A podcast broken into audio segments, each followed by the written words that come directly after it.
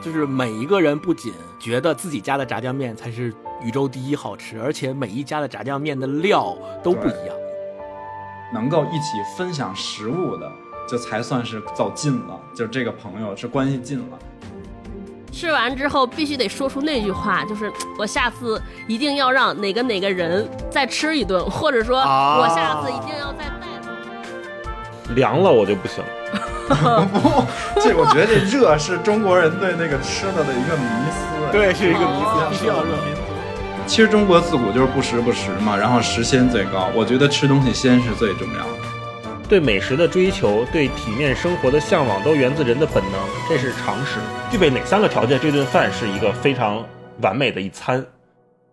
？Hello，大家好，欢迎来到新一期的文化有限，我是大一。我是超哥，我是星光，今天我们又有一位朋友跟我们一起来聊天了。嗯啊，他是谁呢？就是跟我们今天要聊的这本书有关系哈。嗯我们今天要聊一本说起来哈有国民记忆的书，有国民记忆的声音啊，盘算了一下，大概有两个，其中一个呢是我们赵忠祥老师配音的《动物世界》。一说起他，我们就会想起那个画面。另外有一个国民声音，我觉得是近十年来的一个大街小巷或者是家家户户都听过的声音，嗯那就是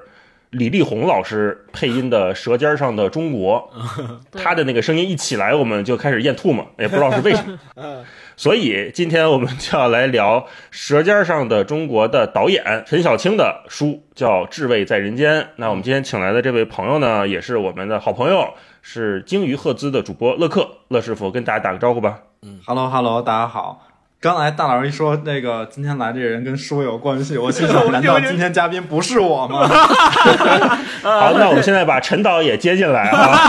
别别别，我这段位有点太低了。我们这是一个闲聊播客哈，大家不要有太大的压力。对，因为可能就是平时比较爱吃嘛，对吧？对，因为乐克他们也有一个播客叫鲸鱼赫兹嘛，其中的一位主播郭老师，我们在前期的文化有限节目里面也请过他，作为乐队主唱，过气乐队主唱 来过我们节目。所以今天我们来聊这本书，就是说乐克呢，在我们这个朋友圈里面啊是比较爱吃的，然后比较。喜欢吃吃，然后他们对吃喝，包括对喝也比较有研究啊，还有自己的这个茶品牌。嗯，大家不要走开啊！节目最后还是有礼品的。对，带着东西来的坚持听到最后来都来了，没错我们也得来都来了，不能空手而来，也不能让大家空手而归。啊那我们就先进入正题哈。好，呃，我们聊聊吃嘛，那我们就先从印象最深刻的最近吃过的一顿饭，我们聊一聊，看看各自的品味啊，暴露一下。先让乐克来吧，乐克最近吃的一顿先来啊。啊，印象深刻我那个的饭是什么？其实对这个东西我犹豫了半天，因为前两天正好我们这边就是录的时候也讨论了一下这个问题。嗯我突然发现，我好像近期没有说一顿饭让我特别印象深刻，但是有一个地儿，因为那个就是前几天呃跟朋友、好朋友几个一起，就是开车去那个乐山和峨眉过了一个周末嘛，嗯，然后就是你在两天的时间内能够那么密集的吃到好几种特别好吃的东西，就一下就丢了的那种，你知道吧？就 丢了啊丢了可还行？对，然后所所以就是当天到的时候已经是晚上了嘛，直接就开着车奔那个烧烤摊儿了，然后酒店都没住，就都没办入住。对，然后后来那那个两天的周末那时间里，在乐山吃了各种小吃、路边摊，什么翘脚牛肉，然后各种古镇的吃的，啊，就是觉得还挺好的，因为又是跟那个特别好的朋友一起，然后吃的也特别好吃，所以那个就记得还比较清楚。星光呢？我你这问题刚提出来的时候，我一下有点懵，因为我跟乐克差不多，我也一下想不出来最近吃过的印象深刻的一顿饭，可能就是我们太是哪一顿麦当劳呢？对，就对，就我们太匮乏了，可能每天，因为每天上班，你在公司里都得去想，每一天都会问那个终极问题：今天中午吃什么？就 所以点什么外卖？今天中午点什么？没错，打开饿了么，然后从头从头到尾翻，发现说，哎，这吃过了，哎，这上礼拜吃过了，不想吃，你就每天沉浸在这种来来回回的反复中，你就会感觉，哎呀，挺挺没意思的。所以，所以我觉得。就通过这个事儿，你就能知道今天咱们聊这本书还是特别有意义的，因为 平时咱们吃的东西也就是那些，对吧？好多就是外卖。如果大家是通勤上班什么的，所以如果你非得让我说最近吃的印象特别深刻一顿饭，应该是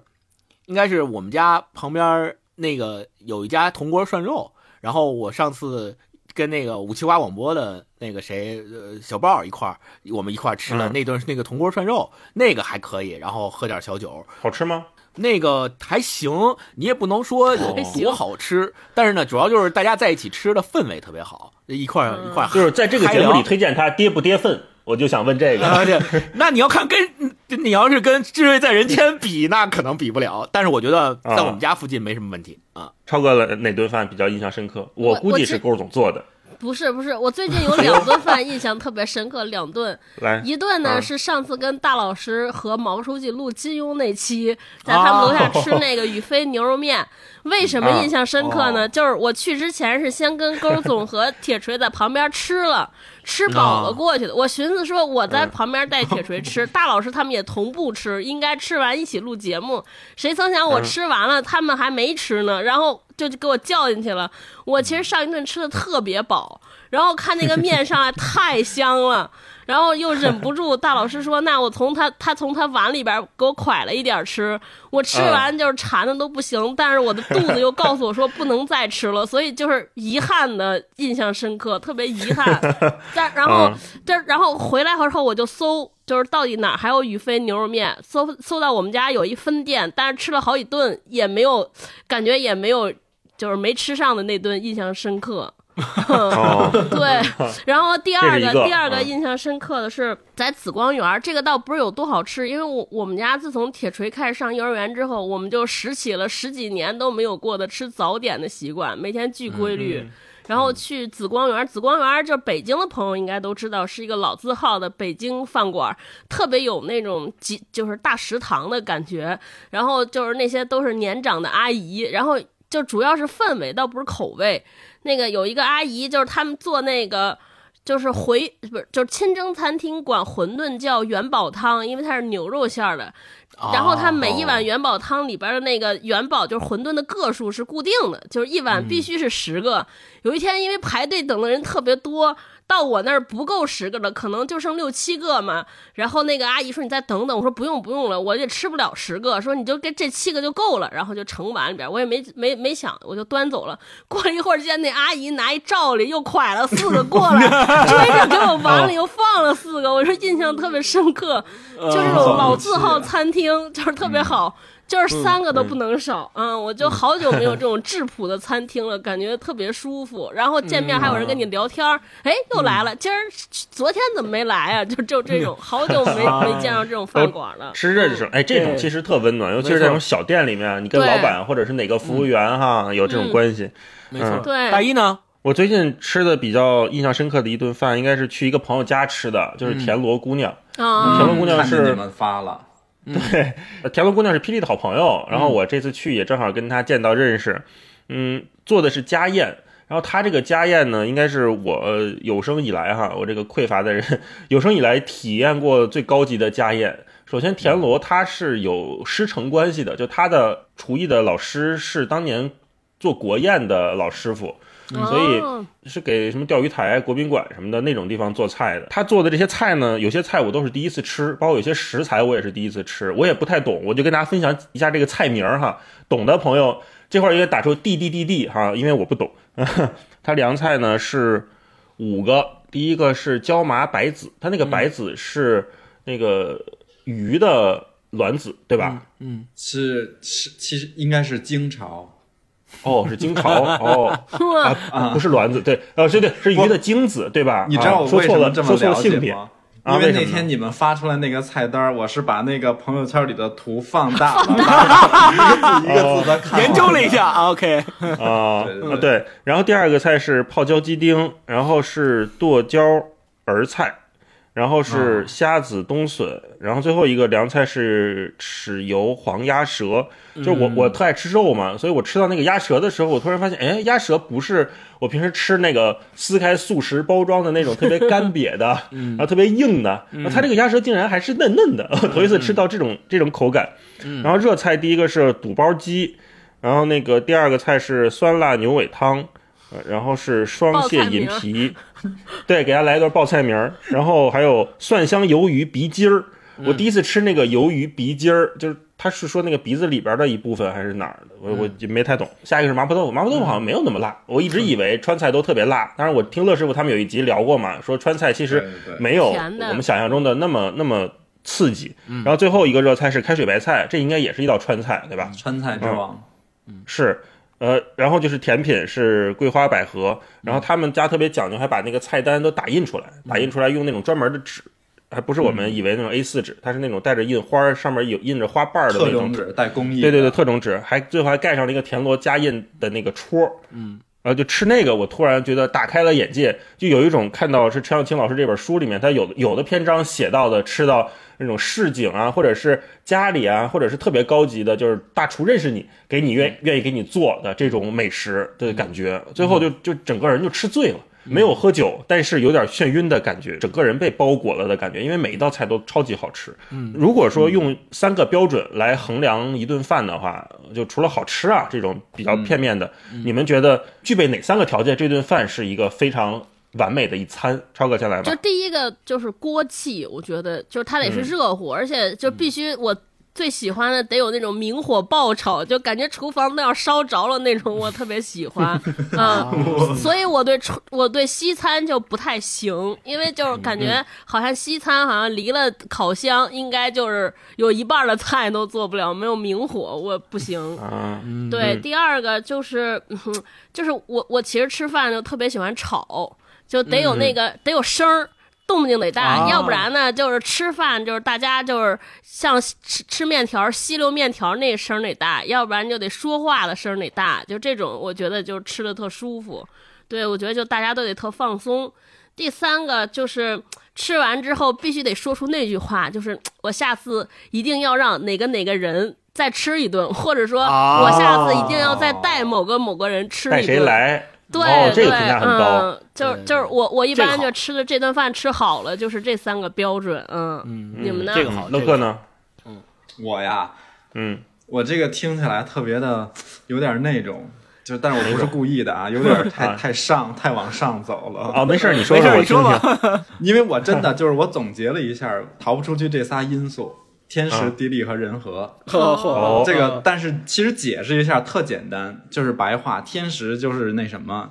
就是我们其实我这个三个标准具备其一，我觉得对我来说已经是可以了。嗯，天时，我天时其实指的就是说你这个季节上的时令，这个季哦节该吃什么东西，对应季。哦，这跟我觉得那个词儿重了，我写的是新鲜，我是吧 不？如天时显得厉害。没有，所以你看，我就说我太往上那个了。应该我觉得说啊，你继续。因为其实中国自古就是不时不食嘛，然后时鲜最高。我觉得吃东西鲜是最重要的。嗯然后地利呢，我讲的是一个就是一个地理，就是说你去到一个陌生的地儿，这个地儿有什么特产，就是当地的风物、啊，当地的风味，包括当地的一些烹饪的技法。然后人和，我觉得就是你跟你一起吃东西的人很重要。对，嗯其实这点第三个写的也是人，嗯对，跟嗯书里头讲的好多东西，就是也特别，因为你看，不管大老师去家宴，还是说超哥说，我想到这个好吃的，一定要带谁来吃。其实嗯我们在吃东西的时候，就是这个里边还是掺杂了好多这种人和人之间的情感的因素。没错，没错，没错。金光是啥标准？我我也总结了，如果按照乐师傅的总结方法啊，我也总结一个稍微有点上价值的，就是嗯，小说里面咱们不都说六要素嘛？那就是把前三个要素总结起来，就是时间、地点、人物。哦 这个而且都重合。对对对我我我稍微解释一下，这个时间除了跟你们俩刚才说到的，就是呃食材的季节性或者是什么时候吃什么样的东西以及新鲜这一点之外，还有一个就是我觉得这个时间。也代表了你什么时候吃这顿饭。我举个例子，可能有些人他呃，比如深夜食堂，为什么叫深夜食堂？如果你同样吃深夜食堂里边的那那碗面，你不是在深夜吃，你不是在一天劳累工作之后去那个地方吃，那可能就没有那个感觉。所以另外一个时间的意思是指的这个，然后地点地点就很好理解了，就是我们比如像。陈小陈小青老师这本《知味在人间》，他也里面经常强调一些犄角旮旯的街头巷陌里面的那些小店，你平时发现不了的，所以这些地点可能会让你，或者叫成都，咱们叫苍蝇馆子，对吧？好多人专门去那种苍蝇馆子，还有排名，就这种地点，可能也是大家觉得说，越是呃就所谓酒香不怕巷子深，对吧？就是越越好吃的地方，必然都存在大家不容易看到的地方啊，这是地点。然后时间、地点、人物，人物就跟大家说的差不多，就是谁跟你吃这顿饭也很重要，甚至于比饭本身更重要。大家在一起聊天的氛围，对吧？以及吃完这顿饭，你特别想跟他吃这顿饭，就这种感觉，我觉得特别重要。嗯嗯。那大老师，哎，把我说的都说了。对我本来写的是新鲜、热乎和有意思的人啊，热乎。对，跟超哥的那个有锅气是一个意思。而且我我现在不仅就觉得外卖没法吃，还有一个就是那天我看朋友圈谁发的来着，说一切设立在就是购物中心的中餐也现在也都没法吃了，都不好吃。为啥？因为好多地方不让明火。对，因为好多商场，大多数商场现在都不让明火炒菜，所以吃到的那个东西基本都是料包兑好的，然后他们去加热一下，就不是现场制作出来。虽然端上也是热乎的，但你老觉得就像家里吃的隔夜菜的那种，差点意思，就不好吃。对对，老觉得差点意思。其实我也觉得是我们一直就是觉得说购物中心里边好多，不管它动没动明火吧，但是做出来的东西总觉得就我们给它叫。起了一名叫“没有灵魂的美食”，它不难吃，它真的不难吃，就是可以吃的啊。但是就是你总觉得没有那种脏馆、苍蝇馆子、街边的，就是从其实那个书里写了，就是从这个锅到你这桌有多少距离，这一点很重要。是是，没错没错。对，嗯嗯。哎，我突然到这儿想加问一个问题，就是什么饭？什么样的饭是你们最不能忍受的？就是 就是你一看这种饭，不 无论吃的什么内容，你都不行。就出现一个什么要素，你就特受不了。凉了我就不行。不，这我觉得这热是中国人对那个吃的的一个迷思。对，是一个迷思，必须要热。民族特别坚持的一个原则。嗯，对，包括有的时候我这这个会给我带来很多困扰，就是。这东西来了，我吃特急，因为我觉得它已经就是外卖已经耽误了二十多分钟了，已经不是那个最好的使用时间了。然后一会儿我要吃的慢了，就更凉的快了，然后我就更享受不到这美食给我带来的愉悦了，就会吃的特别急，吃特别快，然后又一边吃又担心，有点像小时候吃那个冰激凌啊，生怕它化了掉地上的那感觉，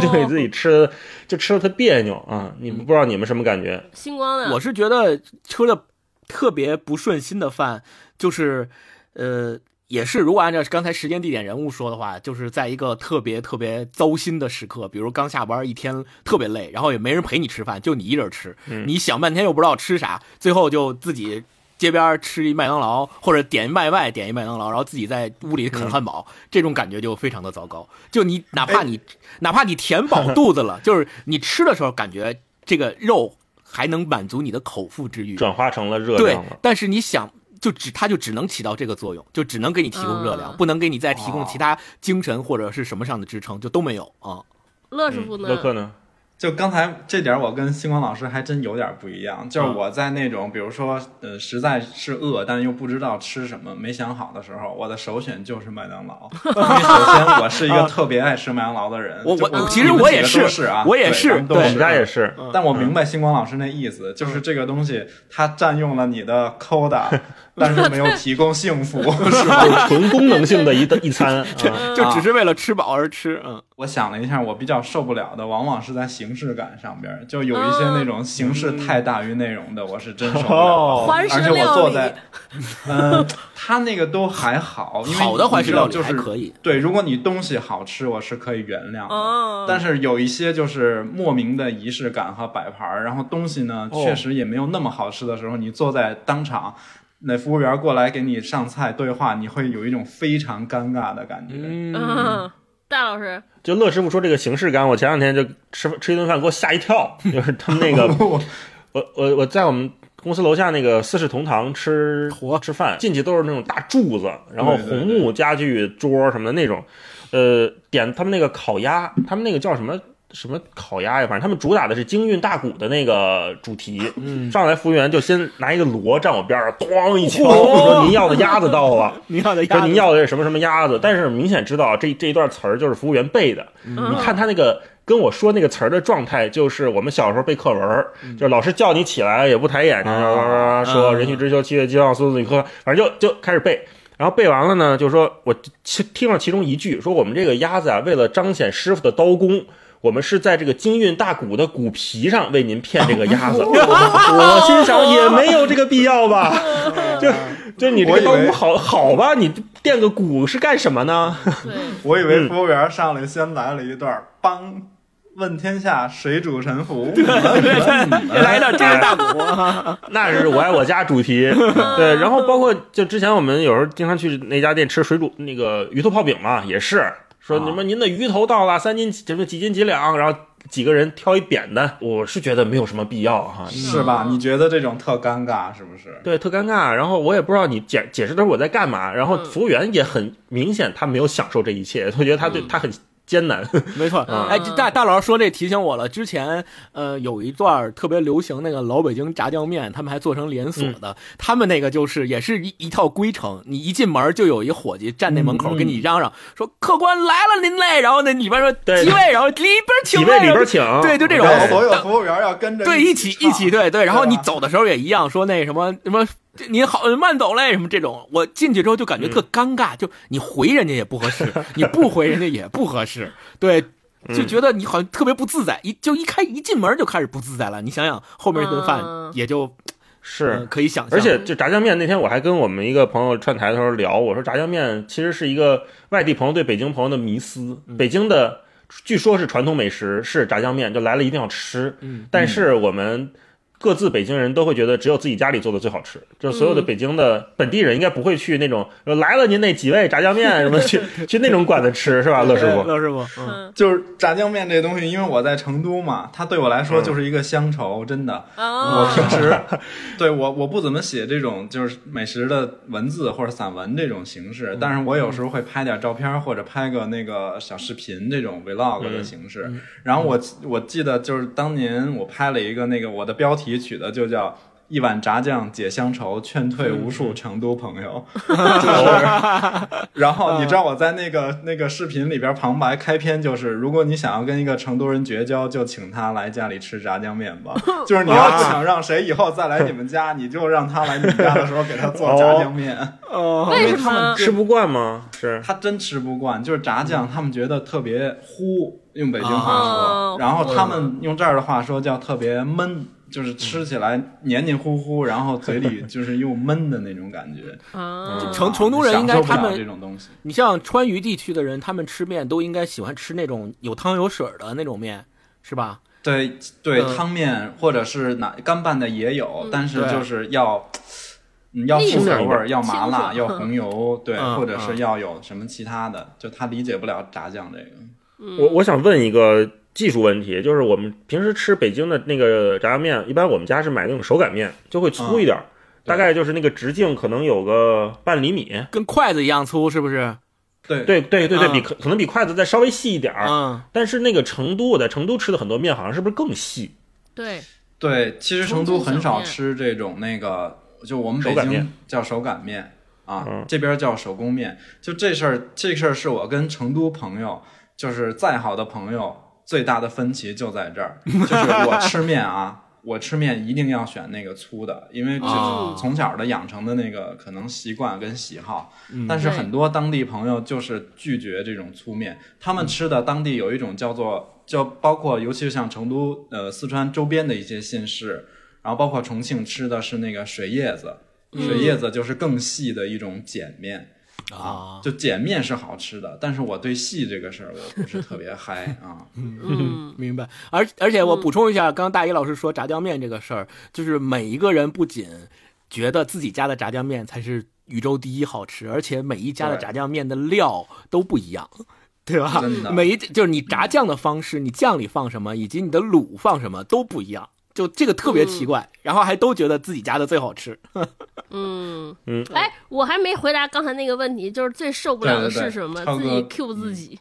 就我我我最受不了的就是就是我我特别害怕去那种特别高端和高级的场所吃饭，就高级和正式，我就特别害怕。就是有一次去日本，然后跟我大学同学，他们就安排了好多米其林星级餐厅，里边有环食料理，就是环食真的是，就是我就端上来那个我都不知道该吃什么，就不知道哪个是摆盘，哪个是中间的内容。然后有一个 菜上来，我他们就问我说这个最好吃是什么？我说这是苹果，就是就是说这苹果不是这个时候吃的，是那苹果好像最后要往哪儿放什么，我完全不行。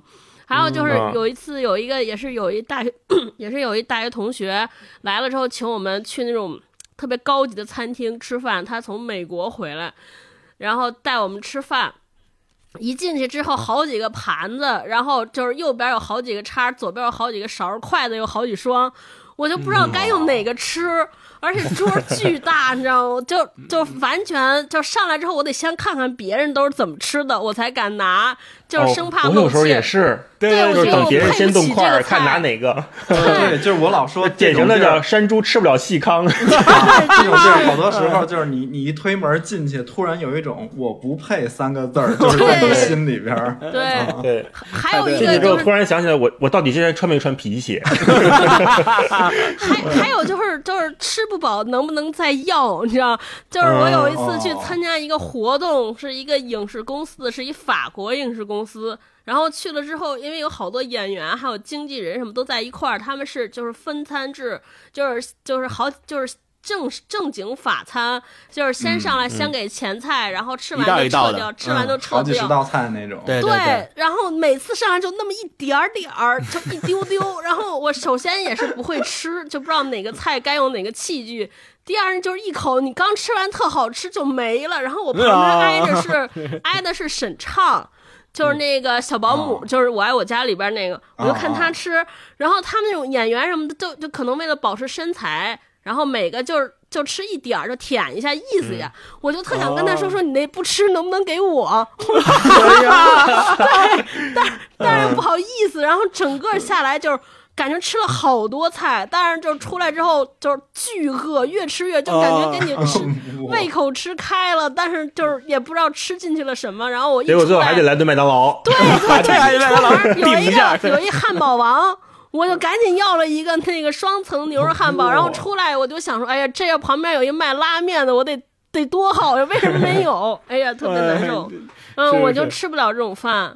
太糙了。哼 对我们今天来聊这本书啊，其实就是刚才我们说的，有这种糙的，也有这种好的，嗯就他都写在里面了。就是陈小青老师的这个《至味在人间啊间，我们拐回来聊聊这本书。那这个书呢，呃，其实不是新书，而且相当的，现在看起来相当老了。嗯它是快十年前吧出的一本，把他的网上的博客的文集收录下来，做了一些编辑，然后出了这么一本书。正好那会儿也是《舌尖儿一》刚刚播，甚至是他这个文章跨度有的时候还没播的时候，他写的一些文章。他在央视上班，然后在西就是北京西边嘛，大家都知道，北京这个中央电视台搬家之前是在西边，就公主坟这一片的，军博旁边路这一边，就是跟我跟星光都不太远。对，嗯，就他这里面写了很多，他当时上班下班，包括晚上加班啊，嗯会吃点什么。在北京，主要是在以北京，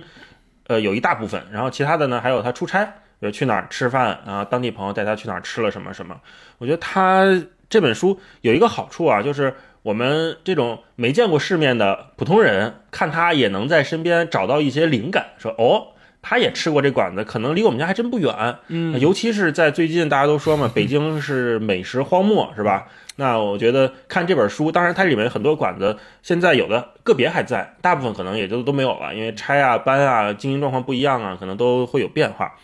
我觉得这可能是北京市美食荒漠的最后一丝倔强啊！就是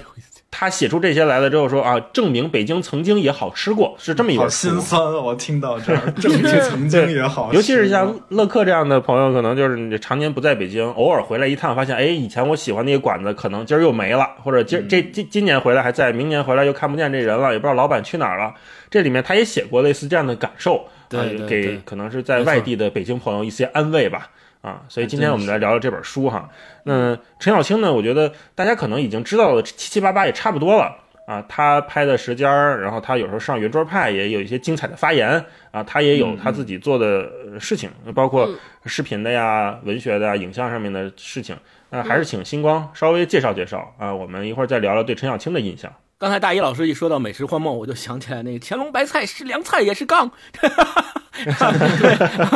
对 对对，我介介绍一下陈小青老师吧。其实陈小青老师大家都耳熟能详了，尤其是特别喜欢看《舌尖上中国》的这一系列纪录片的人，对他更是熟悉。嗯，我们现在他有几种身份，首先是纪录片导演，对吧？制作人，大家也都知道，呃。把他认为是美食家，就觉得他特别会吃，特别懂吃，这个也是事实。呃，陈小青老师是一九六五年生人，他是安徽人，所以他在这本书里面，他也经常提到安徽的一些吃食，以及他小时候的一些童年的吃东西的记忆。他出生于安徽，呃。安徽省，呃，现在呢是在腾讯视频做副总编辑。他以前在中央电视台纪录片频道一直做纪录片。呃，我特别想跟大家提的，可能是大家不太了解的一点，就是陈小青，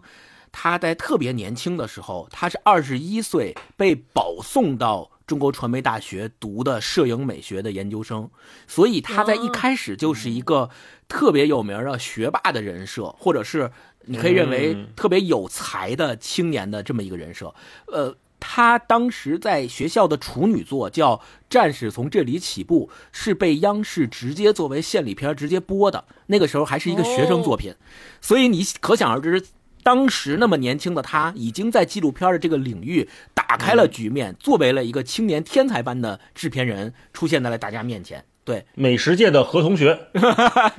所以 起点太高了。当当时的时候，他还没有涉足到就是做美食纪录片，他只是在纪录片领域，在在带还是在校学生的时候就已经崭露头角了，相当于。然后后面呢，他又拍那个人文的纪录片，叫《孤岛记事》。《孤岛记事》这个片儿就当时就拿了叫中国电视的一个呃奖项，二等奖啊。然后这个是他最开始的时候就相当于一下就崭露头角了，然后。一直到，但是中间从一九九四年到二零零七年的时间，他对他来讲可能是叫沉默期或者叫蛰伏期，就他没有特别多的被大家所熟知的作品出来。这个有两个原因，第一个原因是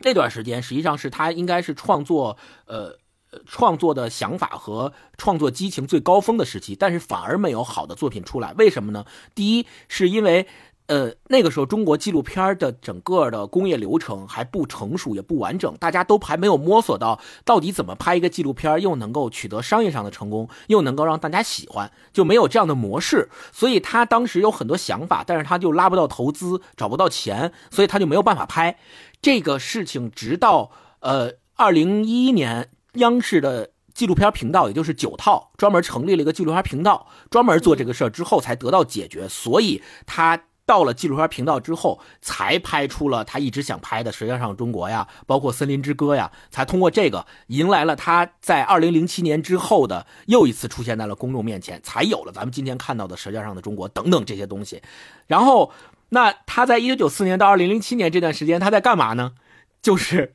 每天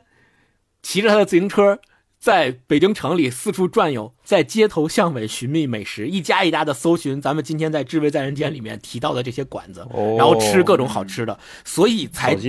对，所以最后大家才认为他是一个特别会吃，在这段时间的经历，让他成为了一个对美食特别有研究的人，然后顺理成章的拍出了《舌尖在舌尖上的中国》。后来他也是呃离开央视，然后被腾讯视频直接聘为了副总编辑，现在也自己在做一个专门做纪录片的工作室。对，这个是整个陈小青老师的这些这些一个经历，我们可以看到他是怎么样变成一个就是对美食特别有研究的。这个专家，然后拍成了纪录片，对这样一个过程，嗯，哎，说到这个美食研究或者是美食专家，我就会有一个问题，想一会儿跟你们聊，就是关于这鄙视链的问题。很多我看也有圈内的或者是圈外的吧，觉得说，哎呀，你们这这喜欢陈小青的人都不懂吃，或者说他不懂，或者是说说起谁谁，哎呀，他不行，好像这个圈里有很多 beef 啊。一会儿我们看有时间的话再细聊哈。我觉得就顺着星光的说，就。在互联网时代，我觉得仍然能够塑造这种国民记忆尤其难。像陈小青，他我觉得是赶上了传统媒体最后一波的那个热热潮吧。就当时央视九套他们拍出一套《舌尖》来，还是能通过这个电视的媒介分发到世界，就全球全国啊，这个让大家都看。那会儿应该是一个全民的现象，而且好像在我印象之前，没有哪个纪录片是说能。就一开始播了，所有人都在谈，然后大家都都在看，然后每集每集追着看，而且我记得当时好像首播的时候是晚上十点多钟，就它不是一个黄金时间了，对，它不是黄金时间，挺晚的了。然后大家还在讨讨论说，哎呀，这一集是什么主食，然后下一集是什么，哎呦，都等着看。在这种时候，它能塑造这种国民记忆，甚至影响了接下来所有的美食纪录片的。这个手法，我觉得都能看到，似乎是都能从舌尖上看到灵感，是它是一个发源地。它这个节目影响了这个媒介的各种视觉、音乐，甚至美学语言，还有我们刚开始开头提到的那个声音，噔噔噔噔噔噔噔噔噔噔，一听到这个你就开始饿了，是吧？一听到李丽红老师的声音就开始馋了。条件反射这射是我觉得 对《舌尖上》一个最厉害，或者是陈小青他这个团队做出来的一个无人能比肩的这么一个贡献啊。嗯嗯、那接下来我们就来聊聊这本书吧，《智慧在人间》这本书整体感受是怎么样的？超哥，就饿呗，就而且我就给大家提个醒，就这个书啊，嗯第一不能晚上看，第二就是有减肥计划的人千万不要看。我感觉我 看这个书的时候，至少胖了有三斤。就我昨天还看的，我昨天还跟大老师说呢，我说我要给这个书的编辑提个意见，我特别不满意的一点。就是他经常这个书放在一块儿，就是连续几篇儿就写一个吃的，就比如说小面，或者写面食，就拉面，就可能五篇文章里边相邻着五篇文章里边至少 Q 三回。这那这都写成这样了，你明天不吃一顿拉面，就感觉非常难收场。对，而且我也是，就是刚才超哥提醒说一定不能晚上看，但是我白天上班的时候也就没也没时间嘛，我都是每天晚上上床的时候，然后我是用手机看的，我我没买那个书，就没买那个纸质的。然后就是你知道，他就是像像比如他写到他们家乡的一些美食，什么各种撒汤这那的炒米，他后面还要 call back，就是还要提醒你，你还没有吃哦。对对 对，嗯，啊我就自个儿列一单子，就我给大家讲一下我这个阅读的经历，简单介绍。就是他一上来前面讲了这个怎么做酱啊，怎么做，就是还讲咸鸭蛋什么的。就是大家可以，我就哪天给大家分享一下我的这个记录，我的搜索记录，就是我的就是搜索记录都是都第一个搜的是咸鸭蛋到底要不要煮，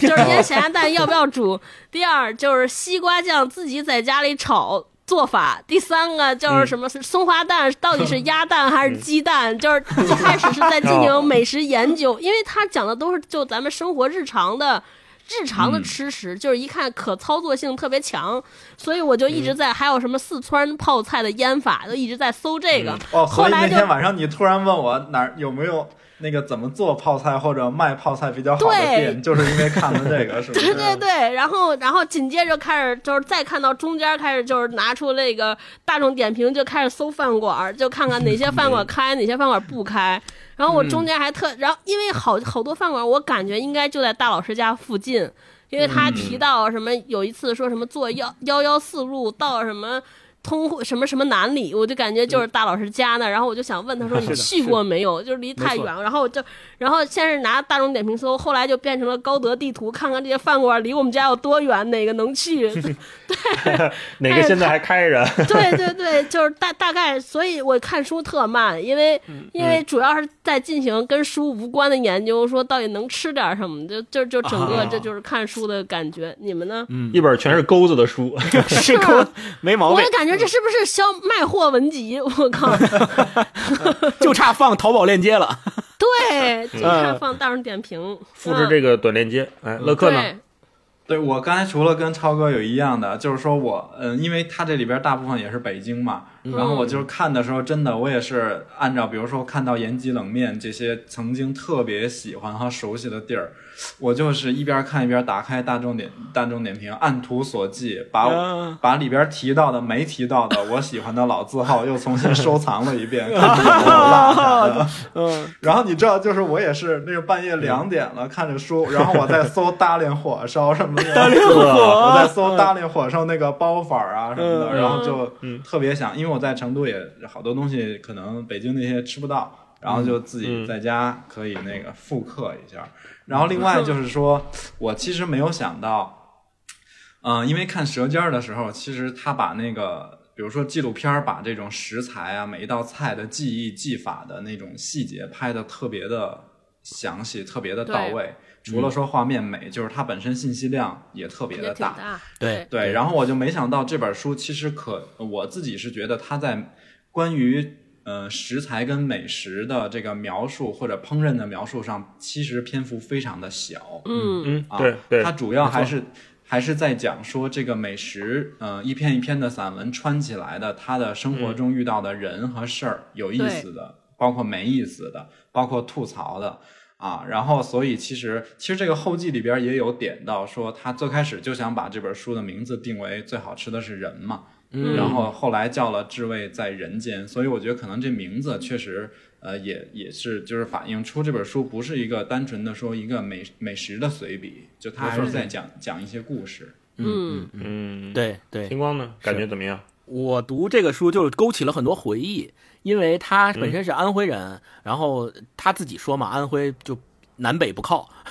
呃，北方人认为安徽是南方，南方人认为安徽是北方。对，然后有好多他家乡有好多以前，比如说像超哥刚才提到的做酱啊，还有做咸鸭蛋呀、还有包括他写他吃面的腊肉那那些，对我就想起来我奶奶以前她湖南人，我奶奶是，然后她就有。特别会做这些东西，包括自己腌咸鸭蛋，然后自己做那个、呃豆豉的那些酱，然后还有包括给我拌麻酱什么的，还有甚至于他这里面提到的，就是南方跟北方吃米跟吃面的差别，也是让我感受特别深。因为小的时候我就暑假寒假经常在爷爷奶家跟爷爷奶过，他们俩都是典型的湖南人，就很少吃面面食，就是早上可能吃一碗挂面。你看这种那种呃醋的醋的酱油的，就加点醋加点酱油清清汤的那种挂面，然后平时就是中饭和晚饭都吃米饭，就是雷打不动吃米饭。但是我不太喜欢吃米饭，我从小就喜欢吃馒头、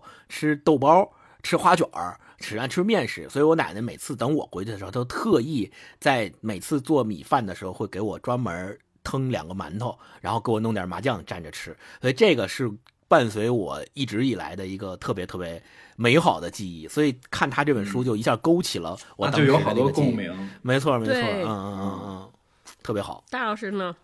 我看这个书，呃，一方面是看他写的很多馆子，就是有的还在，有的不在了，就有点在脑子里标记地图的感觉。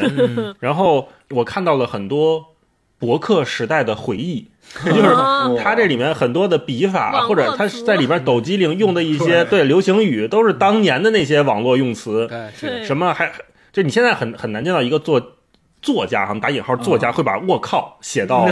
书里的对话里面，就类似于这种有很多。嗯，然后我看着看着呢，就是稍微有那么一些些的尴尬。哎，我刚想问你，就是看到曾经的呃网络用语红极一时的这些语言和词藻修辞，你会不会觉得现在回想起来，有点像在看自己当年的校内网那种？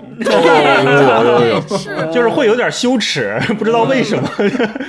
就对对对。然后呢，我就他有一个专属的老男人饭局嘛，啊，对，嗯北京文化圈他们有有这么一个现象，就是以陈小青啊、呃读库的老六啊六，他们几个人为首的这么。对对，还有罗永浩，当年没没做锤子，还做英语培训的时候，他们几个人那会儿还有柴静，嗯，他们几个人会经常聚在一起啊。对，就就你看吧，就这个腰封上推荐的这几个人吧，啊，他们经常会出现，就一起吃饭。然后呢，他们在饭桌上呢聊的，当然这个就是老男人饭局，我觉得超哥总结特别好，叫什么？油腻本腻，现在 啊，对对对，腻本腻，就是你能看得到，就是他们在那个饭桌上，有的时候也也是嘴没把门的，或者是说起话来也是怎么讲？现在把它放在文章里，或者放在网网络上，会有一些风险，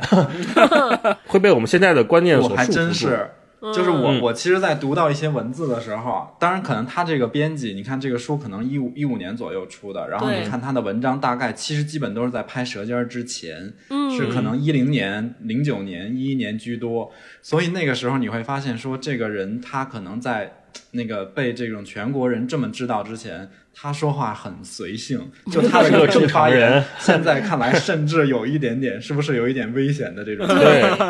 危险发言。很多玩笑可能我们在自己的生活中都不会这么开，或者现在啊是，在这个语语境下面啊，嗯嗯。嗯，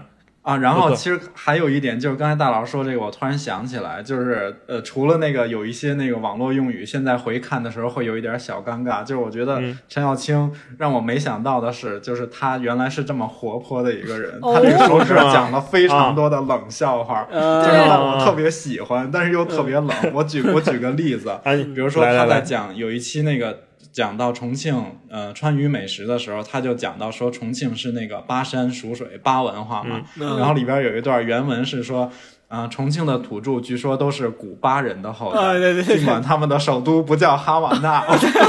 哎呀，对，然后里边还有一个特别，我也特喜欢的一个，就是说嗯。沈鸿飞应邀到山西的啊、山西和当地的餐饮界交流，发现同志们问的最多的是诸如分子厨艺这样高端的问题。料理对，啊由于口音问题，沈老师一直听成疯子厨艺，然后就觉得他还在玩这种谐音梗和口音梗，真的是，嗯这在作家里真太少见了。嗯，没错，所以我觉得他拿这个文集不能称之为作家，只能说是个文集。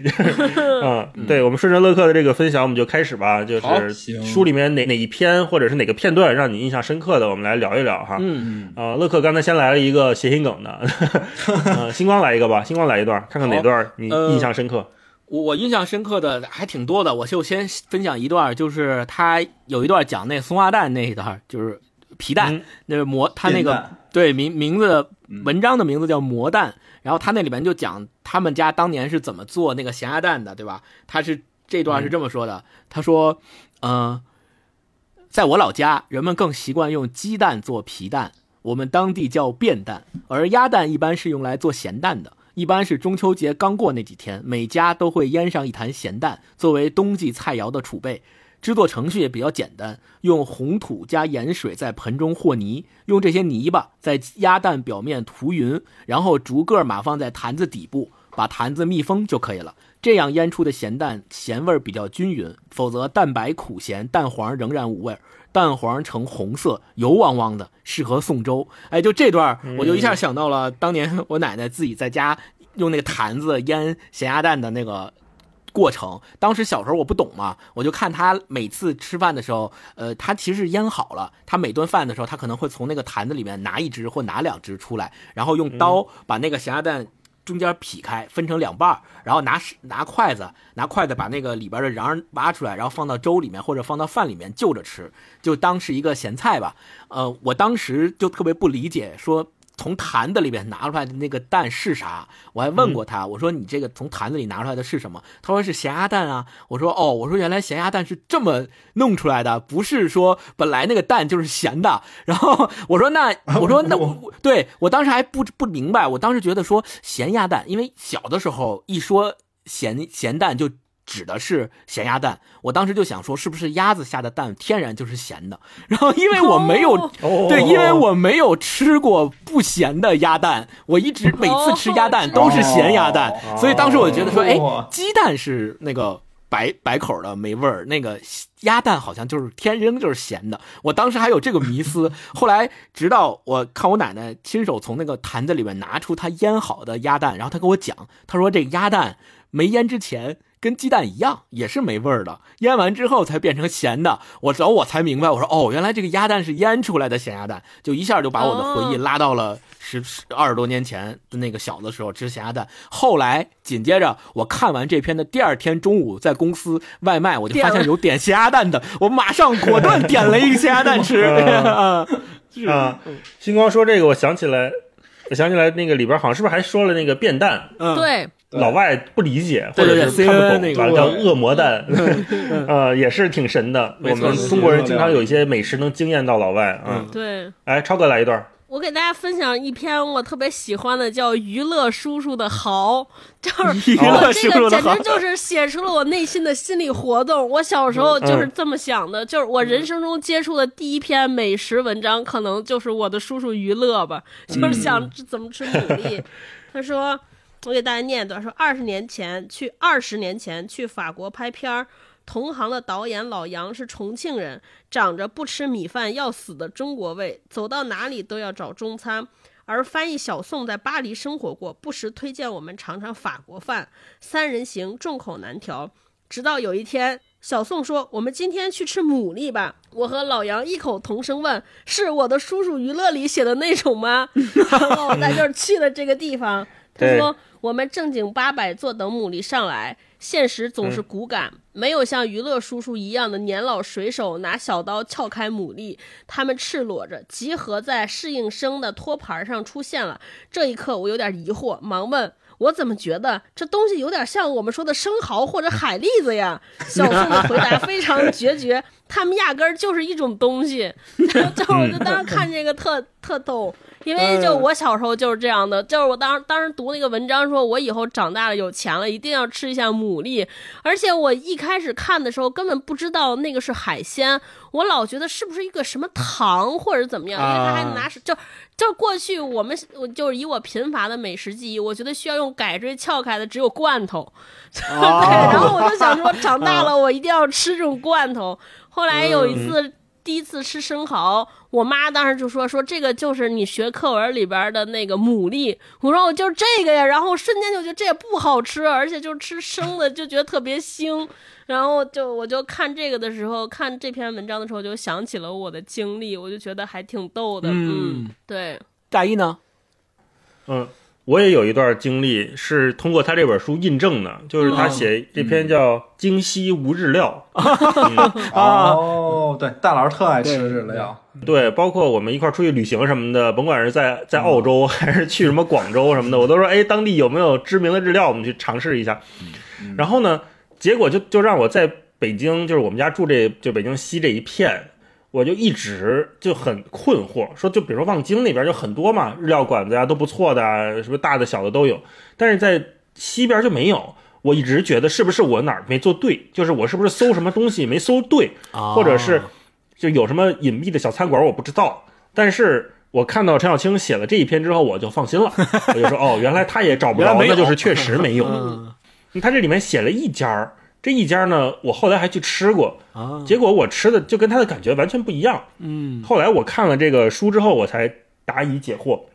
他这里面写一家说，以前这个公主坟附近还有一家不错的日餐，在梅地亚中心的二楼就有间富士屋，我不知道你们去没去过。嗯，我我小时候对梅地亚那个中心的印象，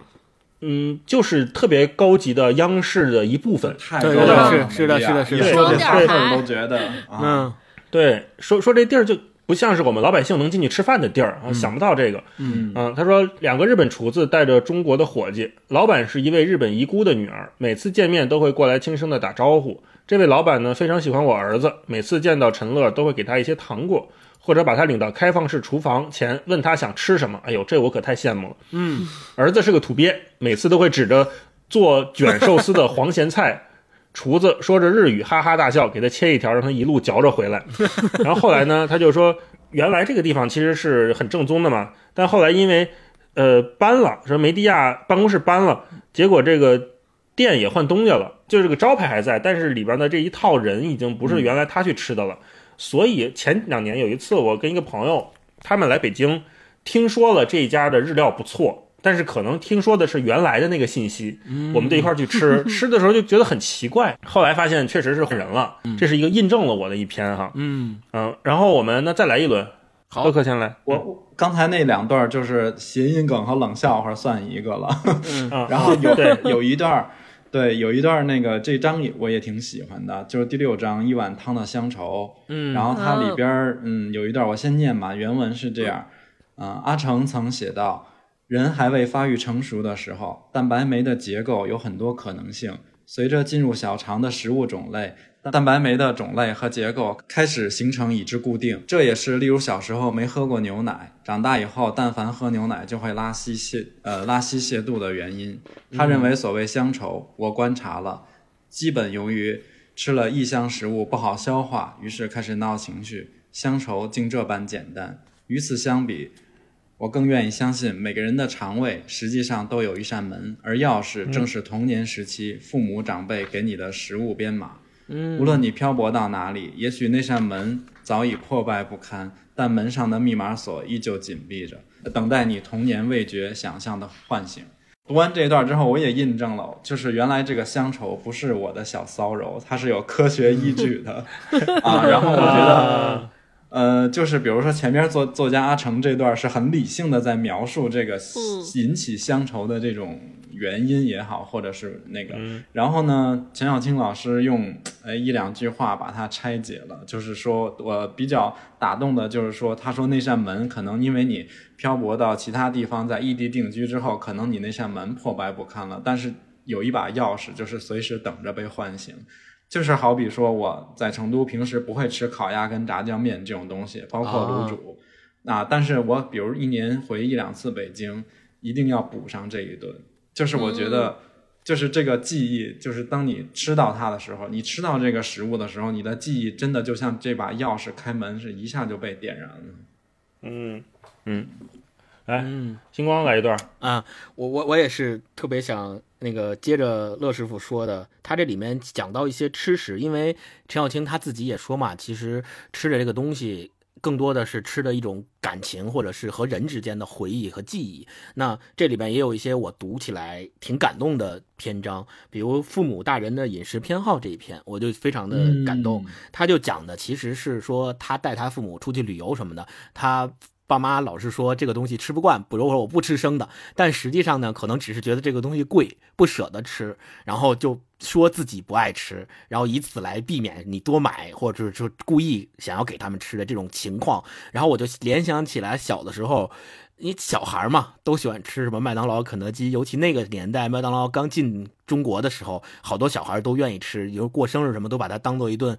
盼望已久的大餐。然后那个时候我就特别不理解，就是我爸妈很少吃这个，然后他们也表现出对这个东西不爱吃的感情。我当时就特别不理解，我当时就觉得说这东西多好吃啊，你们怎么就不爱吃呢？说我我一顿能能吃俩汉堡，你们怎么就吃不了？然后每次我问他们说你们俩为什么不吃？他们俩的回答都是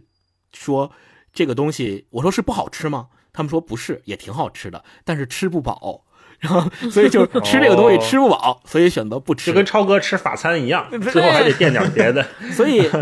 那个时候我就信了，就我就觉得，哎，好，应该他们应该没骗我，就是因为吃不饱所以不吃。然后我直到看了就陈小青老师这篇文章之后，再回想起这个记忆，就觉得很可能父母他们当时并不是因为。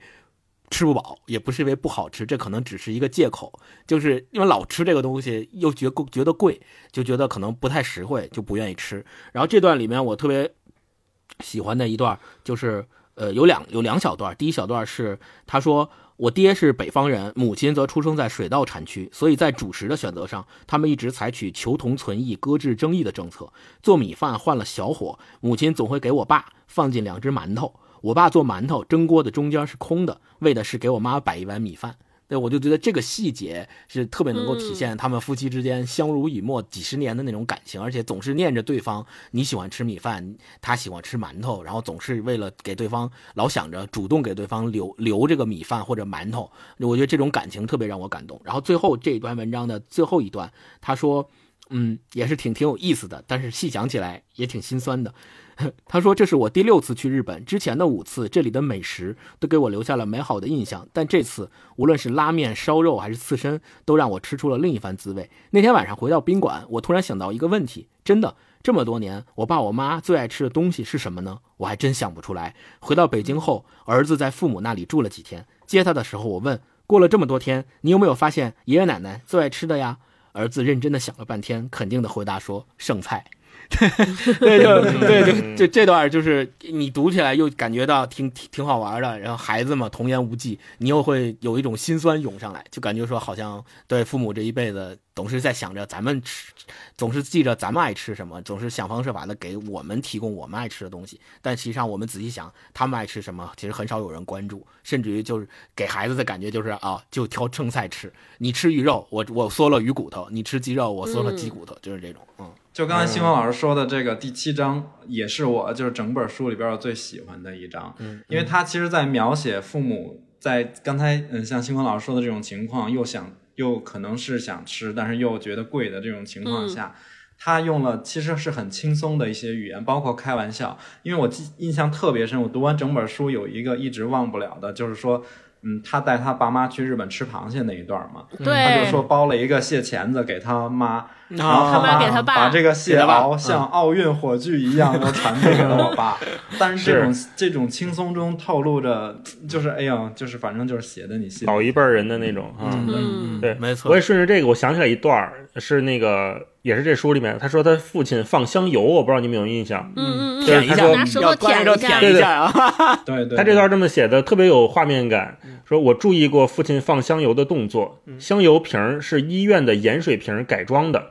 那会儿我们好像每每家都是那样的，大玻对璃瓶子。我也是啊啊，我们家也是，我爹每次会在凉菜里倒入两滴或三滴。收回的时候，他会在瓶口上轻轻舔上一下，然后做一个很满足的表情。啊，我记住了这个动作，也沿袭了下来。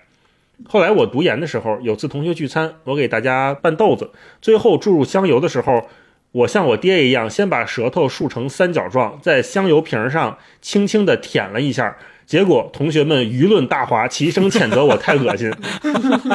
这件事让我明白了一个道理：老子传下来的东西不一定都是正确的。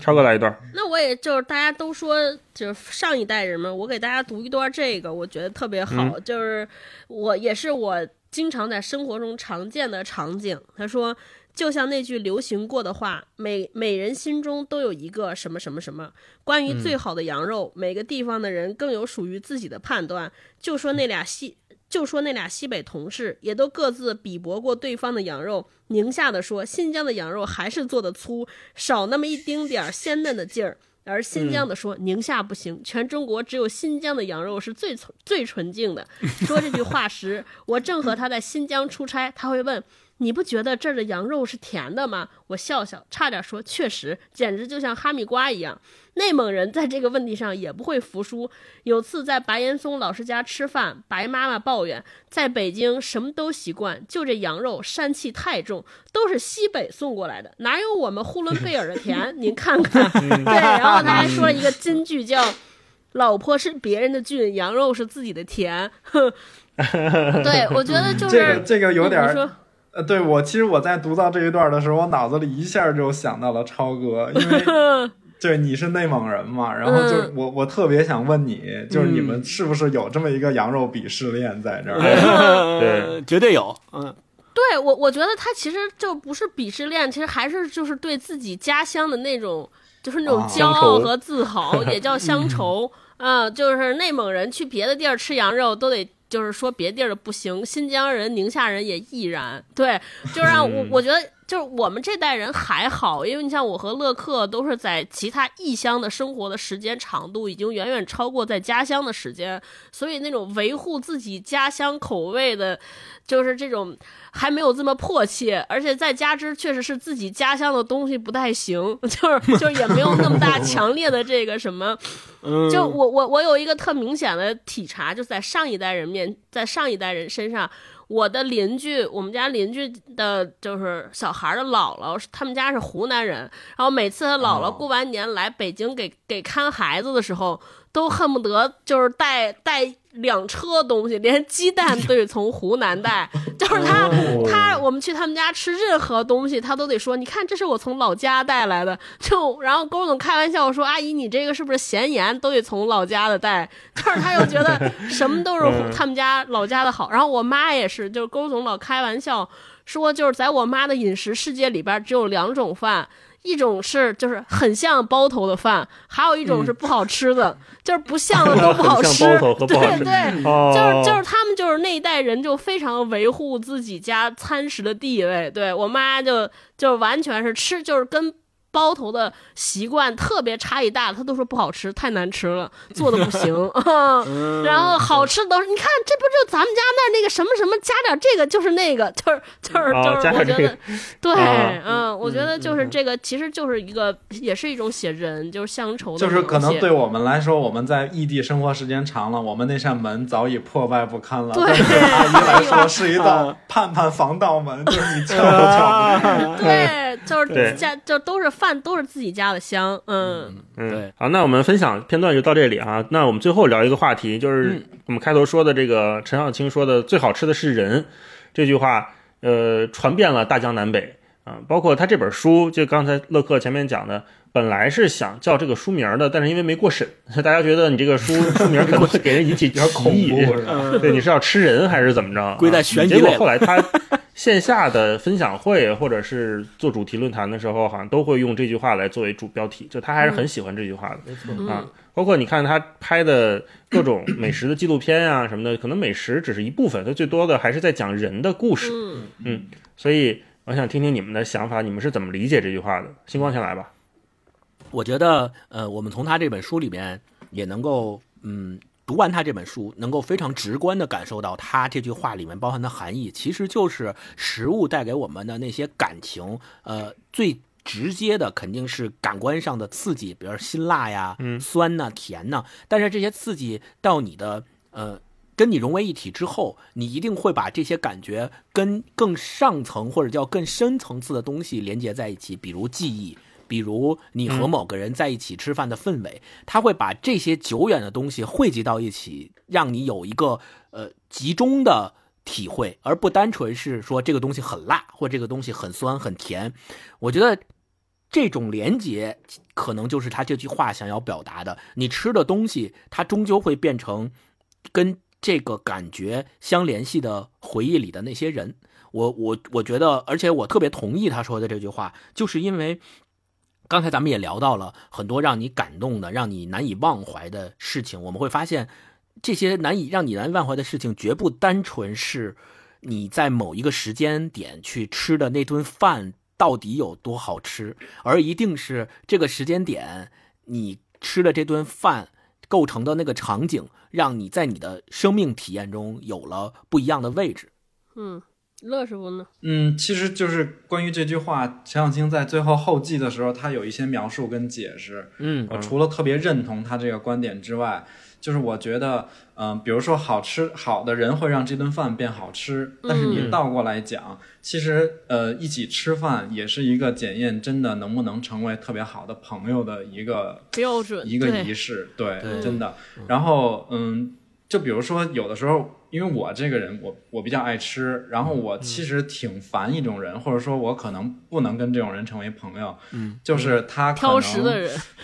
哎，就是吃的时候，我老觉得有些人对于吃饭是特别热情，我就喜欢这种人。就比如说像超哥啊、大老师，因为我没跟星光老师吃过饭，但我们一起吃饭都是那种大家是互相叠加着往上夸，你知道吗？就是越 吃越好吃。然后有一些，我举个例子，就曾经有一个朋友，就是那种说，比如一起吃饭，说哟，你吃了仨鸡翅，我吃俩就饱了。然后我心想，他就是还吃不吃啊？就是还往 下吃？嗯，对，我觉得这个没错，这个其实，在吃饭的时候的言谈举止，包括一些呃微表情，都透露着说，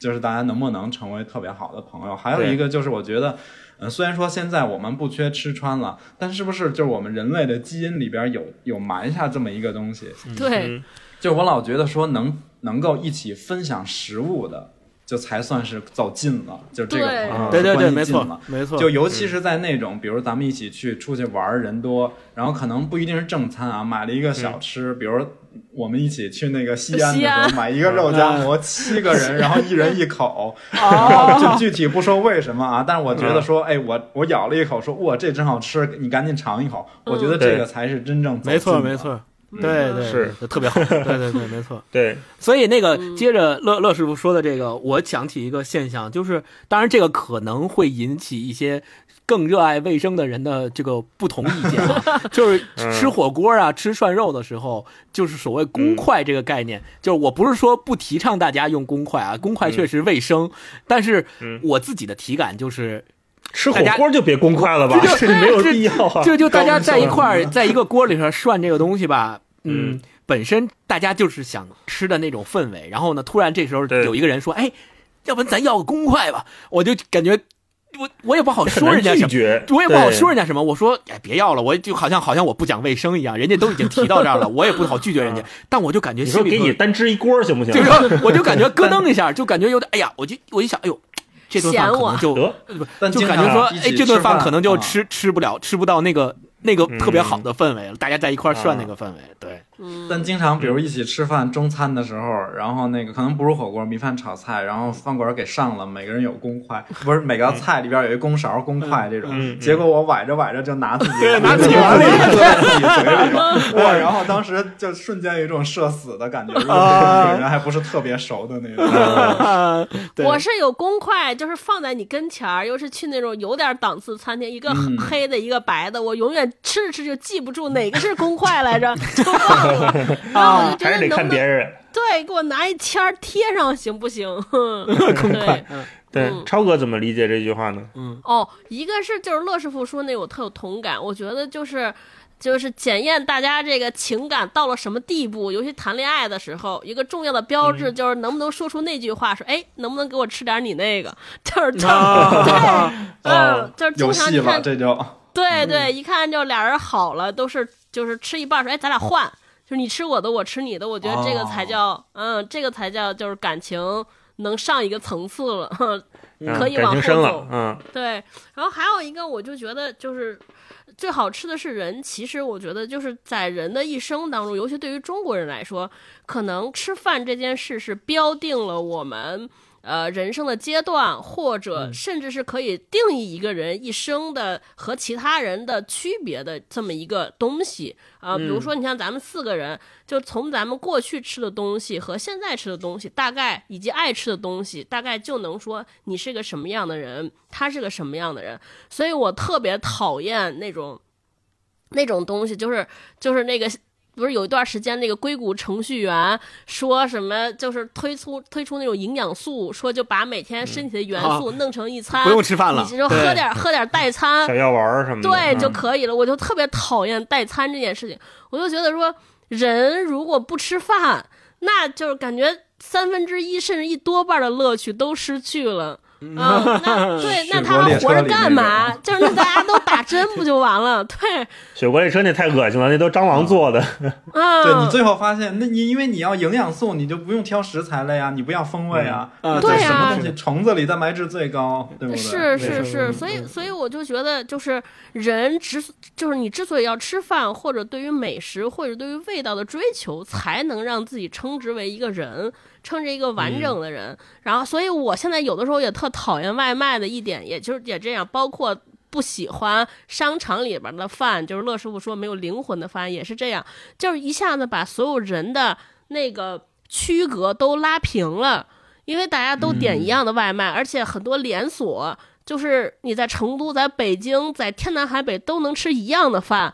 这这只是个商业行为，但是对于人来说，我就觉得特生气。对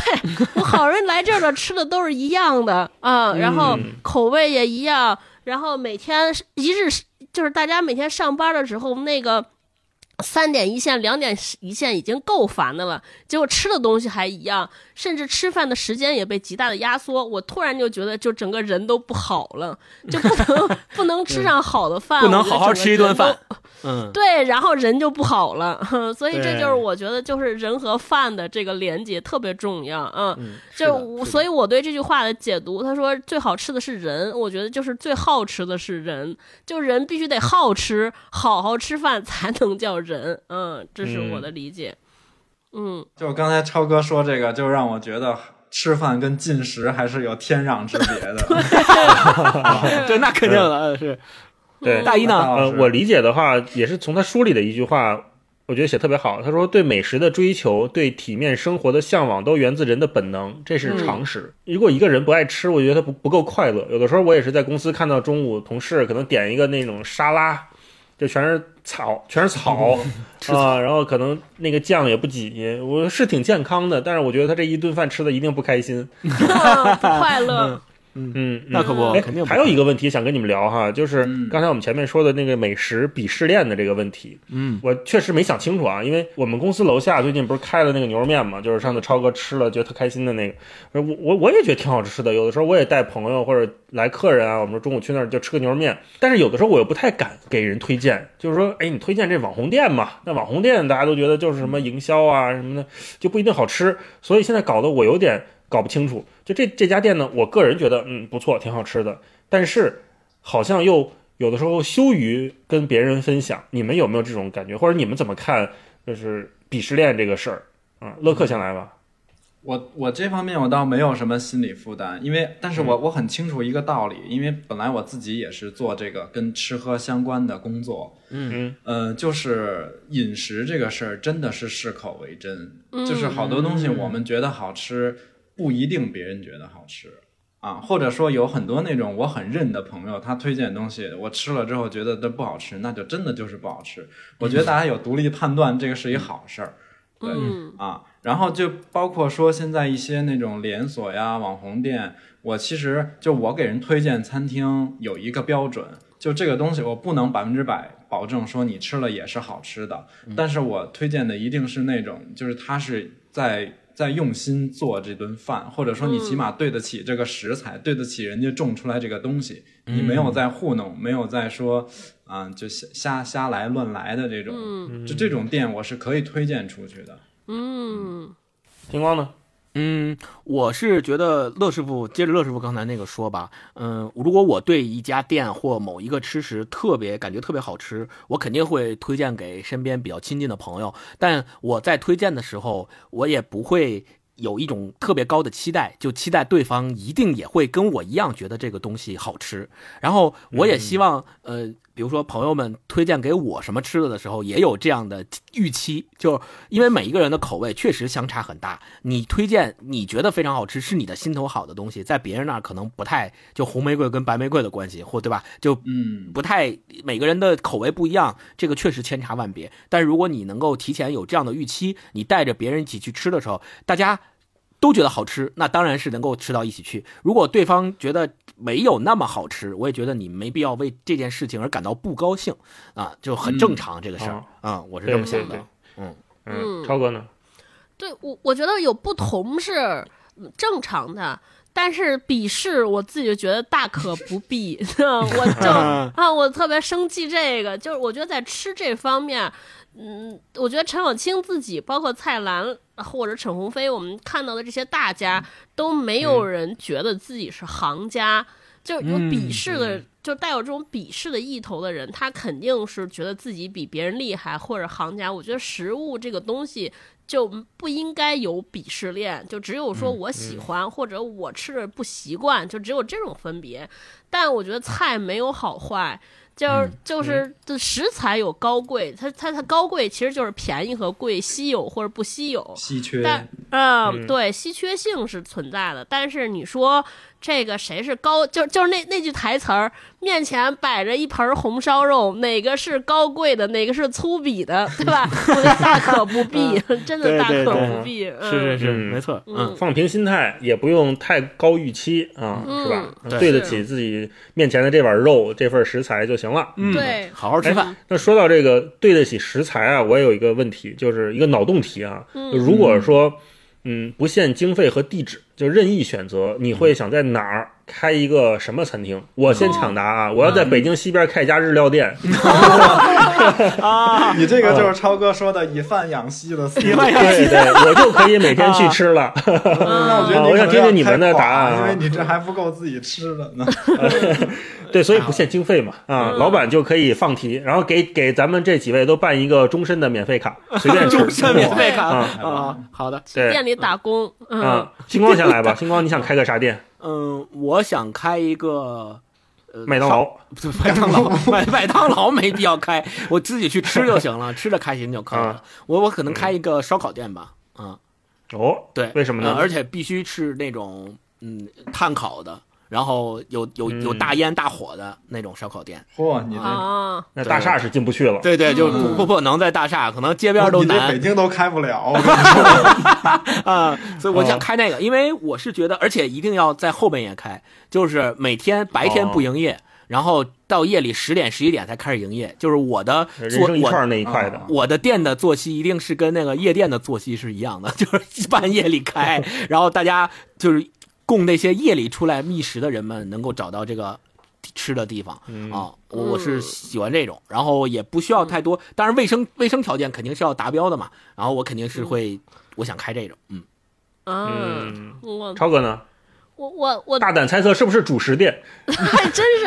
我 羊肉店，我特羊肉加别开，我特别想开两个店，一个我就是昨天想嗯就就是等我有钱，特想给勾总和乐师傅就开一个，就是俩人在一块儿弄一组合，就是在街边弄一小推车，然后卖炒饼和炒面和炒饭，而且必必须那种 明火大炒，啪啪啪，哦而且就是你看，就两个长得还可以的帅气的脸，然后在旁边抡着大勺在那嘎嘎翻炒，而且就是那种嗯，必必须被城管撵着跑的那种摊儿，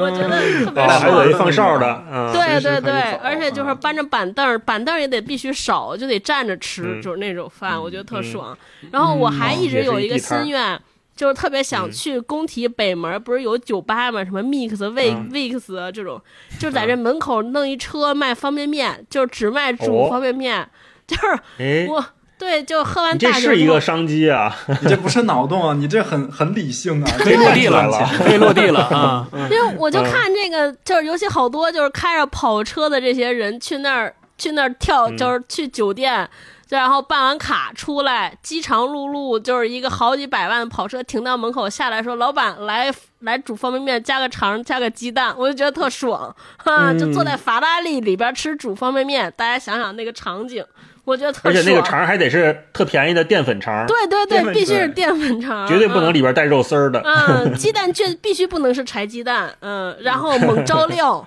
没有任何东西，就是方便面调料添加剂，添加剂，嗯对，就是这种。碳水炸弹啊，嗯太棒了，乐克？呢？乐师傅呢？啊，这其实这个这个事儿，这个画面，我还真的曾经设想过不下一次。就我我是那个，我想在我退休之后开一个可能类似于刚才星光老师提到像深夜食堂那种一个很小的一个居酒屋或者一个小食堂，然后也是只有晚上营业。为什么呢？因为白天我必须要自己去买菜，哦，就是我今天想做什么。哎，有什么好菜，我自己决定啊。这个倒没想那么多，反正就是按心情啊。嗯然后呢，白天买菜备料嗯，然后这个地儿呢一定要选在移民比较多的社区，我不要去啊商圈儿，嗯我肯定要在一个社区是有真实的人在这儿生活的。然后为什么要选移民多的地方？因为我总觉得，就以我去过的这些地方来看，我的经验是。往往移民多的地方出美食，这个移民不光是外国哈，有可能是外地的、各地的人聚在一起，或者各国的人聚在一起。对，然后这样呢，五道口，我在做自己这个比较擅长的菜的同时，我也可以 哎跟他们去学，跟他们去吸取你们家当地流行吃什么呀？你们想吃什么？然后我再做给他们吃。嗯，嗯，太好了。而且是不是得像日本那种可以站着吃，就巨小的馆子？对，就是那种可能坐着特不舒服，然后也不鼓励说在这儿停留时间太长，就是啊吃饭本身。嗯，嗯，哎，这个也挺有意思买买碗面蹲着吃，蹲路边吃。你那是西北了，那是我要那是我的开的老家，那是我要开的店。啊 端着蹲着吃，蹲着吃也是挺有意思的。行，那我们节目最后吧，我们到例行推荐环节哈。好。刚才我们前面跟大家许诺的啊，这个乐乐师傅可不是白来的，我们。对 我，我们先先各自推荐推荐啊，嗯跟这集主题相关的有没有什么书啊、电影啊、电视剧想跟大家再次分享的？嗯呃超哥先来吧。嗯哦，我给大家推荐一个一本杂志，我不知道还能不能买到啊。就是每年《三联生活周刊》到夏天的时候，好像都会做一个专题，叫“夏日美食日”啊。然后我拿了这本儿，就是真是今年七八月份儿的，这个叫《小城美食多》。呃，就这个主题，这书一共这这个杂志，我那天数了一下，大概十分之九都在写美食。他去的城市，你看看，有连州、乐山、祁连山、丹东和喀什，都是那些我们在美食节目里边非常不常见的地方。然后这些呃这些分几组人员的这个采编人员，都是深入当地找最会吃的人吃好几天，然后写好多篇儿。我就是看的特别馋，如果大家能找到，可以去看看。他们好像这出了好几期，有有，嗯，我就推荐这个。另外我，我我还想安利一下我老家的美食羊肉烧麦，哎太好吃了。太对，哎就是哪天真的就是，如果大家想吃羊肉，然后又不介意葱蒜的，严重推荐羊肉烧麦。嗯，哎，对，就是我上现在超哥给我们寄过来的那个分皮儿的皮儿和馅儿分离的那个，我们，吃了两顿就吃完了，太香了。嗯我现在不知道哪哪，不知道哪儿买的，就是有我微博的人可以给我私信，我可以把那个我们家楼下卖 卖烧麦人的微信推给你，要从那烧麦人的微信，对，嗯线下太香了，太棒了。嗯，太好吃了嗯，，星光来推荐一个吧。呃，我推荐一个电视剧吧。这个电视剧跟咱们今天聊的吃的关系，呃，没有那么深，但是本身是跟推荐了，本身是跟我们今天聊吃的这个心情，或者叫我们想要让大家在好好吃饭这件事儿里面体会到的感情是一致的。就是有现在也特别火的有一个英国电视剧，现在已经拍到第二季了，叫《万物生灵》。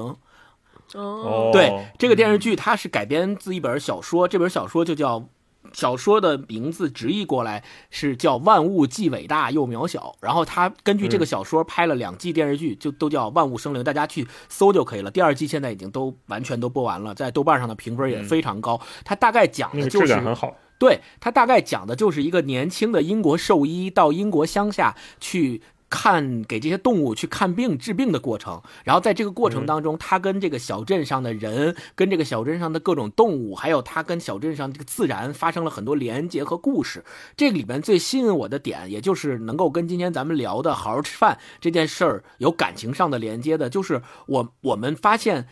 好好吃饭这件事儿，其实表达的是你对人生或你对生命的一种热爱。那其实这个电视剧也恰恰表达了这个，就是你看似非常，比如说他去给牛看病，给乡下的鸡看病，给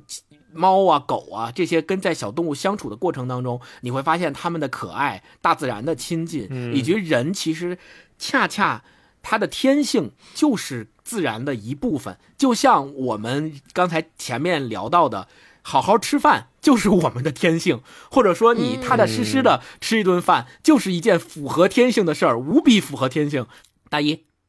我推荐《舌尖上的中国》第一季和《人生一串》最新一季吧，应该是第三季啊。这两天我跟霹雳在家吃饭的时候就会看那个，真的非常下饭。如果 大家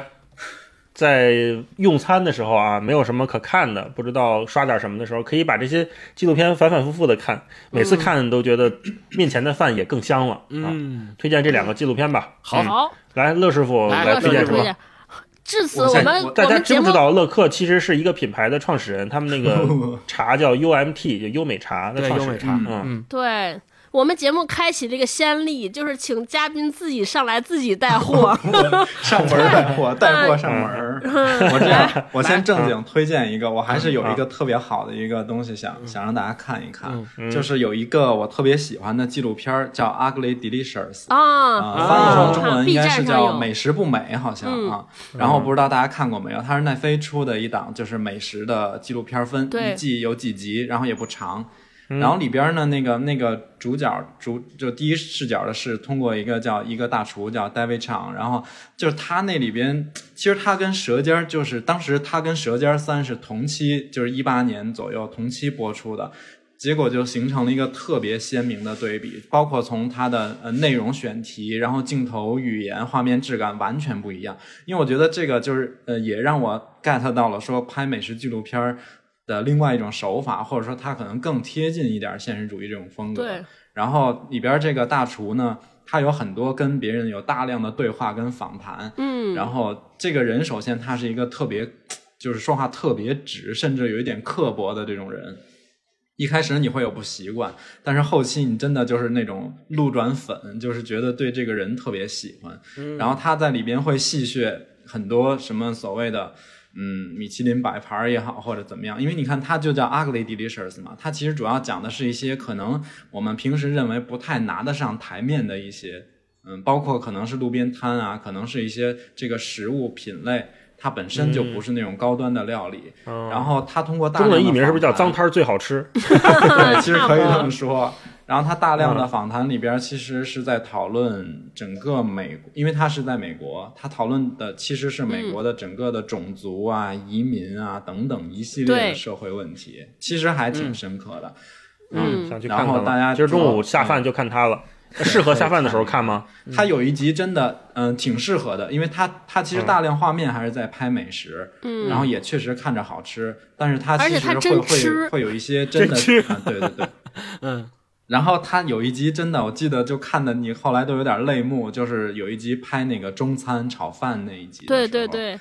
对，然后就是因为中餐在可能在一些那个白人的刻板印象里，就觉得他那个里边怎么说的，就是那个人说的时候都有点那个控制不住了，就觉得说白人一想到中餐就觉得是一种会吃了会拉肚子的奇怪食物。嗯然后就是说你在美国各种高档餐厅里，可能有有法餐，有有意餐。但是中餐的技法呀什么的完全不输这些就是料理嘛，但是却在美国可能不很少进入到一个比较高的这种 level 的殿堂或者怎么样。哎，反正就是大家可以看一看，我觉得挺好，挺真实的。嗯，嗯，哦，哎，乐师傅说到这个，我又想补推荐一个，我想推荐嗯《中华小当家。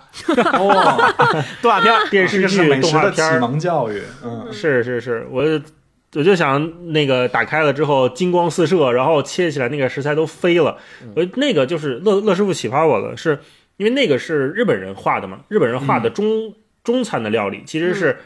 也是另外一种别人看我们的角度，对对对。他们想象中的角度，而且是一个非常正面的，呃，让我们自己人看了都觉得很惊艳的角度，在讲中餐这一片大地上的故事，什么广州酒家啦，什么这些那些的，嗯。啊、我我非常喜欢那个，我每隔几年我会重新看一遍，我也，嗯。嗯，嗯，乐克继续吧，行。然后就是我接下来还有一个更正经的推荐。啊，来来，今天嗯。今天来不是空着手来的，因为那个，嗯、刚才大老师说了，我们我们有一个做了一个茶的品牌，然后它的那个品牌是比较偏向于可能是调味茶，就是可能是在说探索风味的这么一个感觉的一个品牌，嗯啊、然后。嗯，我们就是因为每年年底的时候会做一个限定的一个礼盒，一个产品叫做茶书，今年已经是第五年了，就出的这是第五本儿。然后今年这个茶书就是它的那个主题跟一些设计上的那个灵感就来源于老虎，因为马上明年是虎年了。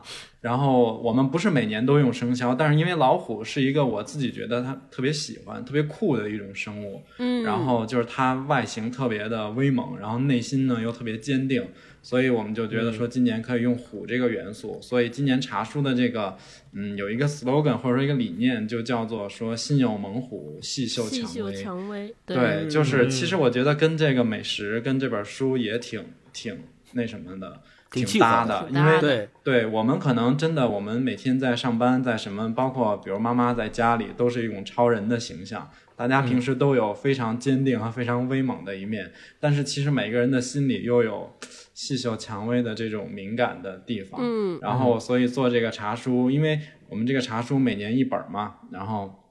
也是希望说，一开始做这个产品就是想说，对今年这个，嗯，比如我们的研发的产品啊，或者做的一些事儿啊，有一个类似于总结的感觉，然后就把所有全年在售的二十七个口味都放在了这一个产品里边儿。然后就后来觉得这个其实给自己挖了一个坑，然后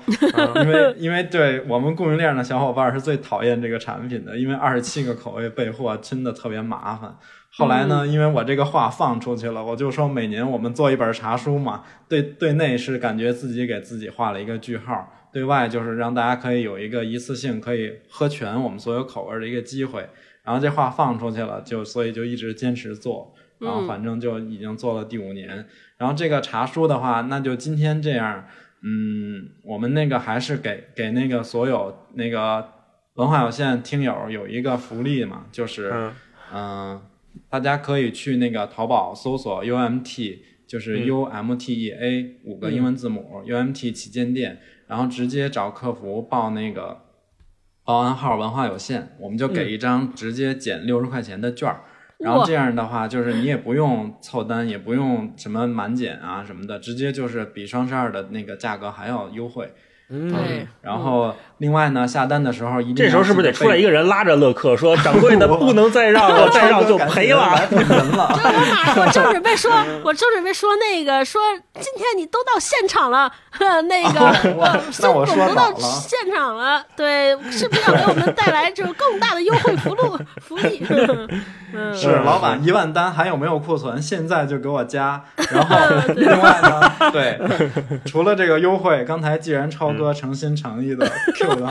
然后我们就记得大家如果呃感兴趣，然后嗯自己想要体验，或者说买来送给那个在年末的时候送给亲戚朋友，都是一个特好的选择。下单的时候一定要记得备注“文化有限”这四个字儿，因为我们还准备了一些我们品牌比较有意思的一些小周边，做了一个哦。嗯相当于集合小礼包，然后送给文化有限的听众，嗯就是一个那个熊本熊联名的一个小托特包，是哦。可以去买菜的时候用。嗯。然后还有一个冰箱贴和一个我们自己设计的一个袜子。啊，太好了，太好了，太好了。对，你说一个卖茶的品牌这么这么不务正业，然后就开始做袜子。对太，好了，太好了。嗯，对，超哥老老说我们公司可能是一个那个设计师能力有溢出的这么一个公司。哇，哎，乐师傅他们就是太婉约了，我必须作为这个他们家的忠实购买用户再吹捧一波。就是我特别喜欢他们家今年做的那个茶书，我那天还在极客上发来着。哦因为你知道，每 年过十二生肖的时候，这种各种奢侈品大牌儿就会把中国的传统的这些十二生肖霍霍一遍，真的就是霍霍一遍。大家想一下，就乐师傅他们家这个老虎是我见到所有有关老虎的设计里边特别有巧思的，就大家可以看一下，他没有用那个虎脑袋。然后用了一个特别漂亮的尾巴，然后就、嗯。而且而且也和那个稀有猛虎，细嗅蔷薇特别契合，你就感觉这个猛虎在干别，而且特别巧，这是一个我觉得设计上特别好看。另外一个就是茶的味道有一些，就就我觉得他们家的茶真是做到了有味道的水，而且就是我也比较过他们家和什么就是同其他竞品，他们家是茶味儿应该茶底用的最好的，就喝什么其他品牌的一些什么茶里啊那些，就是我就喝不出茶味儿来，就觉得特不淡。这个不不带对踩人家的，真的这真的在行业里混这是真。的 对。然后他们家的茶就，而且有好多别出心裁的口味。我今年最喜欢的是那个橙子乌龙，对吧？橙香，哦，那个是一个对。冬季的新品，茶书对，特别好喝。然后还有，我觉得茶这个事儿特别适合送朋友，尤其就是如果有男生想送给你女朋友的话，就是很多男生就多喝热水对就是吧就不行你不能实际行动。对你把这给他买过去，而且就是每泡一袋茶的时候，他肯定就想你一次，说：“哎，这是谁谁送我的？”好好他们有哎二呦二十七包茶，而且每包茶能加水三回，你就想想这个人能想起你多少次啊！所以大家真的就特别适合送礼，对，嗯嗯，对，大家赶紧去去吧，而且还有好看的。对他乐师傅他们家真的是太受不了了，我我那天去他们家店里边，我质问他，我说你们一个卖茶的店，为什么打开新品都是帽子、袜子，没有茶？嗯就是他们家设计的小东西设计师能力太强了嗯嗯嗯大家快去吧，双十二了啊！然后哎，然后就是喝着茶，然后也穿一下文化有限的卫衣，我们再 Q 一下我们的卫衣，双十二了，但是我们没有优惠，我们没有优惠，因为 因为已经太便宜了，没有优惠，大家去吧啊！好，嗯，关了这期节目就打开橙色软件，再见。啊，太好了，今天就聊到这里啊，非常感谢乐客跟我们一起来聊了这么多啊，也大家关注 UMT，呃，希望他们双十二未来都大卖。好，感谢文化有限。也欢迎大家去关注那个鲸鱼赫兹这个这档播客节目。对甩一波对人儿。对对，就是。家人们甩一波人儿，是我什么词儿？们置换一波这都是。粉丝来。嗯啊啊对。好，对，行，嗯，好，那就这样，那今天就拜拜。先聊到这儿。拜拜，好，跟大家说再见，拜拜，好拜拜，拜拜。拜拜。嗯。拜拜，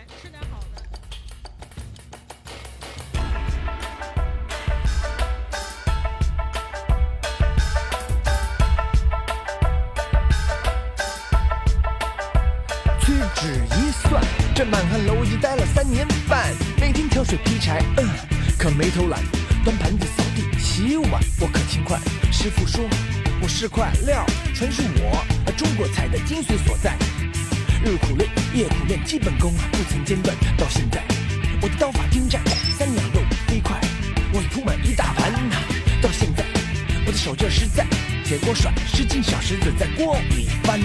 师傅说能不能出师，要过他那关，他叫我炒一盘啊蛋炒饭。搞什么？这会不会太太太太难了？少啰嗦，师傅叫你做你就做呗。